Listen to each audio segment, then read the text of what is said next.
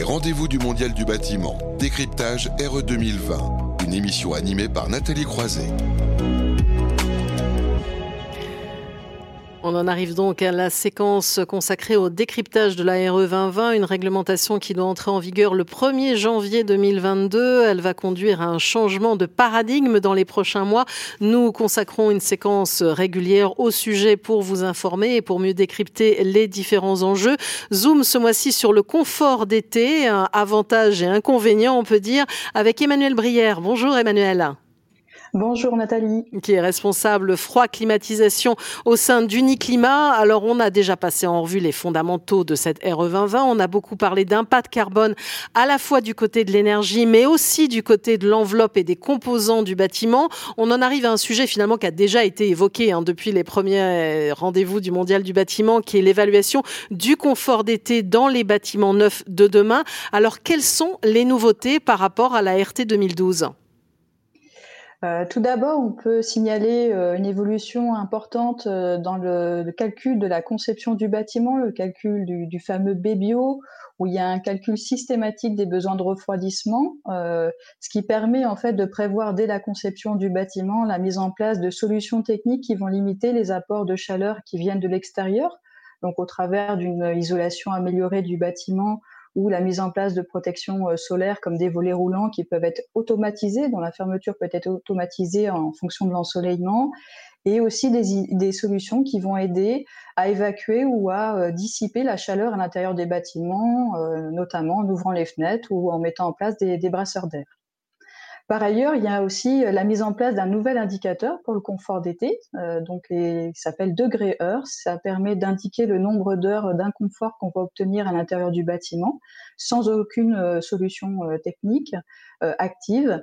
Il vient en remplacement du, l'ancien indicateur de la RT 2012, le, la température intérieure conventionnelle. De plus, la méthode d'évaluation du confort d'été dans la future RE 2020 intègre une nouvelle météo de référence avec des périodes caniculaires qui vont permettre de tenir compte des périodes chaudes en mi-saison comme en été. Enfin, pour les bâtiments euh, dont l'inconfort est jugé euh, tolérable, c'est-à-dire dont le nombre de degrés d'heure est compris entre un seuil bas et un seuil haut, euh, on prévoit dans la nouvelle réglementation la mise en place d'un principe de système de refroidissement qui serait installé a posteriori. Euh, pour tenir compte de ce système qui sera installé a posteriori, on applique une consommation de refroidissement forfaitaire à la consommation énergétique du projet. Et il faut savoir que cette consommation forfaitaire, elle est légèrement sous-évaluée par rapport à une consommation qu'on obtiendrait avec un équipement réel du marché. Euh, cette approche, elle est donc plus favorable que, que la mise en place d'un système de clim dans le bâtiment pour assurer le confort d'été. Donc là, ce sont les, nouveautés. Est-ce qu'il existe des dispositions particulières pour les bâtiments euh, tertiaires, euh, comme en, RT 2012, euh, Emmanuel Brière? Oui, tout à fait. donc, la direction de l'urbanisme et de l'habitat, rattachée au niveau du ministère, a présenté le 28 avril dernier des projets de textes réglementaires pour les bâtiments de bureaux et d'enseignement primaire et secondaire. Aujourd'hui, la date d'entrée en vigueur de ces textes n'est pas pas figée. Euh, la proposition du ministère oscille entre janvier, le 1er janvier 2022 et le 1er juillet 2022. Une concertation sur les propositions de seuil d'énergie et carbone euh, était lancée jusqu'au 28 mai dernier. Euh, et pour les autres types de bâtiments tertiaires, donc comme par exemple les hôtels, les restaurants, euh, l'ARE 2020 devrait s'appliquer qu'à partir de 2023. Et là, il y a des textes, des projets de textes qui, doivent être proposés par l'administration sous peu et qui seront publiés ultérieurement en, en 2022. Autre disposition particulière pour les bâtiments tertiaires qui est prévue dans la RE 2020, c'est la mise en place de nouvelles catégories de bâtiments pour pouvoir mmh tenir compte aussi du confort d'été et des consommations de clim. Donc une nouvelle catégorie 3 où il n'y aura pas de seuil haut de, sur l'indicateur degré heure. Et enfin, une catégorie 1 intermédiaire qui permet de tenir compte des bâtiments qui sont climatisés dans les zones chaudes, donc euh, les zones méditerranéennes et sud-ouest, notamment H2D et H3. Alors là, c'est, on a vraiment planté le décor et bien compris les enjeux du, confort d'été. Voilà la partie un peu technique, mais qui est nécessaire et importante hein, pour les auditeurs euh, qui nous suivent. Je parlais en, titre, on va dire, d'avantages et d'inconvénients. Alors, est-ce que selon vous, euh, Emmanuel Brière, ces évolutions soulèvent des questions? Est-ce que ça vous semble satisfaisant? Oui, oui, on, peut noter quand même pas mal d'avancées hein, avec euh, cette nouvelle réglementation pour bien prendre en compte le, confort d'été. Il y a l'introduction du calcul du besoin de froid dans, la partie calcul BBio et donc euh, accentuer l'effet de la conception bioclimatique euh, des bâtiments. Donc ça permet vraiment de concevoir des bâtiments qui seront confortables, y compris l'été, et de maintenir le confort dans les bâtiments. Euh, toutefois, il y a d'autres euh, principes qui ont été introduits qui euh, sont, de notre point de vue, moins satisfaisants, notamment le fait d'avoir introduit le principe d'un confort tolérable avec la prise en compte d'une consommation de refroidissement forfaitaire. Euh, puisque sur ce principe-là, en fait, elle pourrait inciter quand même à livrer des projets de bâtiments neufs sans qu'il y ait euh, euh, vraiment du confort assuré dans les bâtiments. une des solutions qui est mise en avant par la nouvelle méthodologie d'évaluation du confort d'été, c'est l'ouverture des fenêtres. Mmh. Oui, finalement, mais ça peut pas être que les fenêtres. Hein. Le confort d'été, ça peut pas être géré par le, que par l'ouverture des fenêtres.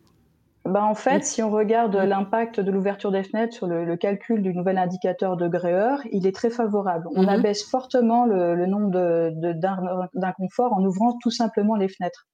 Euh, la nuit ou le jour.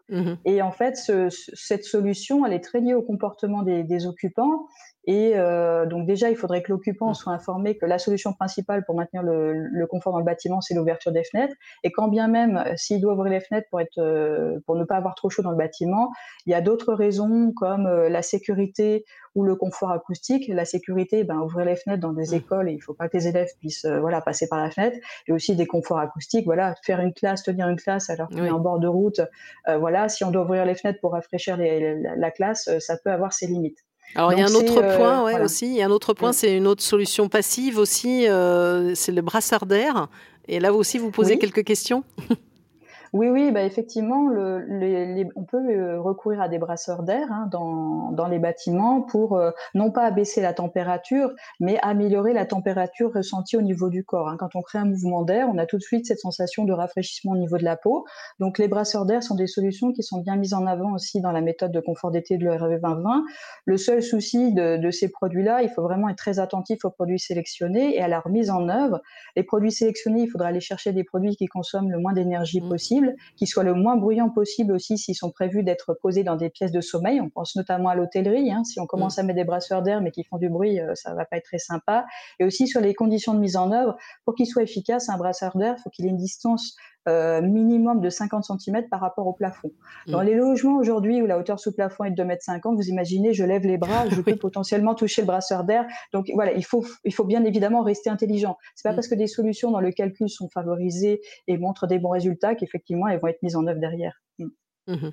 Et est-ce qu'il y a d'autres d'autres points encore peut-être à, à, soulever? Euh, Parfois, il y a peut-être une dérive qui a été constatée hein, sur des logements euh, qui ont été construits après avec la RT 2012. Oui, tout à fait. Euh, dans la RT 2012, où il y avait déjà une évaluation du, confort d'été, mais vu qu'il n'y avait pas de vraiment d'incitation quand même à traiter ce point-là, on a vu des logements qui ont été livrés avec des systèmes euh, de type pompe à chaleur qui étaient réversibles, mais dont la réversibilité, c'est-à-dire que la fonction refroidissement n'était pas comptabilisée dans le calcul, parce que si on l'a comptabilisée dans le calcul, alors on passait plus les seuils énergie de la RT 2012.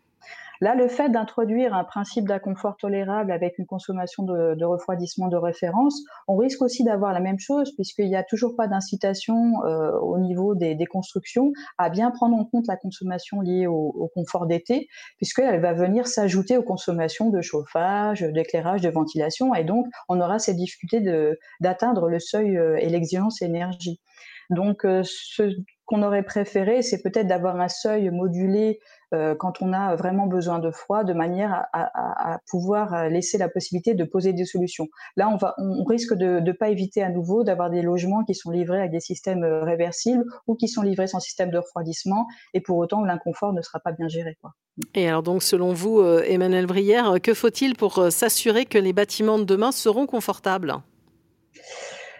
Euh, bah aujourd'hui, on est quand même dans un contexte de, dérèglement euh, climatique que personne ne, conteste. Hein. Euh, on, constate, on, constate pardon, qu'il y a de plus en plus de, périodes chaudes ou caniculaires et elles sont de plus en plus fréquentes. Donc, il est vraiment indispensable aujourd'hui que la réglementation qui s'applique aux, bâtiments de demain prenne en compte cette nouvelle problématique. Donc ça a été fait au travers de l'introduction de périodes caniculaires dans, la, dans les fichiers météo qui mmh. permettent de, de, faire les calculs.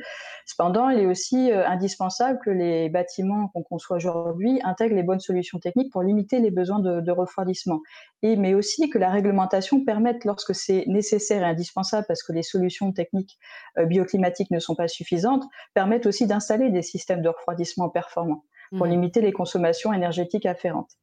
Donc, le succès de la RE 2020, en fait, et l'atteinte des objectifs de réduction de consommation énergétique de la France passeront aussi par la garantie du confort des, occupants. Et ce, euh, à la réception du bâtiment, mais également dans le temps, puisque un bâtiment, quand on le construit aujourd'hui, on construit au minimum pour 50 ans. On sait que le changement climatique va conduire à des périodes chaudes de plus en plus fréquentes. Il faut absolument aujourd'hui bien concevoir les bâtiments dès le départ et intégrer les bons équipements pour que le confort des occupants soit assuré, même s'il fait de plus en plus chaud demain. Euh, pour essayer aussi de voir si la réglementation RE 2020 telle qu'elle est prévue aujourd'hui est construite euh, dans, les, dans sa méthodologie, dans son approche du confort d'été. Vu que c'est une nouvelle approche, une nouvelle méthode d'évaluation, il semble vraiment très important de, de, faire du suivi mmh. euh, dans le temps de, de, la réglementation et dès les premiers projets euh, RE 2020 qui sortent de terre pour justement essayer de voir si la méthode qui est prise en compte et si les solutions prévues sont, sont efficaces et si c'est pas le cas, de pouvoir euh, prévoir des réajustements de, des dispositions réglementaires très rapidement derrière pour éviter justement euh, des dérives comme on a pu les constater en RT 2012. Oui, d'ailleurs, euh, il y avait un point créer un observatoire. Ouais, il y avait un point particulier qui a été soulevé justement, c'est la clause de revoyure. Donc ça veut dire qu'on pourrait faire évoluer, pourquoi pas, ces, ces, dispositifs au fil du temps, Emmanuel Brière? Oui, c'est ça. C'est vrai que la, la, clause de revoyure avait été évoquée par, par la ministre Emmanuel Vargon. Euh, pour l'instant, on n'a pas beaucoup de détails mmh. sur euh, quels points seront, seront concernés par cette clause de revoyure, mais le confort d'été, avec toute cette nouvelle approche de degré heure, de confort adaptatif, très lié au comportement des occupants, et puis l'approche aussi de consommation de refroidissement forfaitaire, doivent être suivis dans le temps pour voir si, si ce sont les bonnes solutions. Oui, parce que c'est comme vous l'avez dit, c'est un sujet tout neuf qu'on aborde évidemment vu le contexte de dérèglement climatique et donc euh, il est important de pouvoir le suivre. Merci beaucoup à vous pour cet éclairage hein, sur ce point euh, central de la RE 2020 qu'on décrypte chaque mois euh, ici euh, dans ce rendez-vous du Mondial du bâtiment. Merci beaucoup à vous, Emmanuel Brière, responsable froid climatisation à Uniclimat. On va marquer une courte pause et on va poursuivre dans un instant en parlant de métier. Rendez-vous du Mondial du bâtiment. Décryptage RE 2020, une émission à retrouver et à réécouter sur le site de Bâti Radio.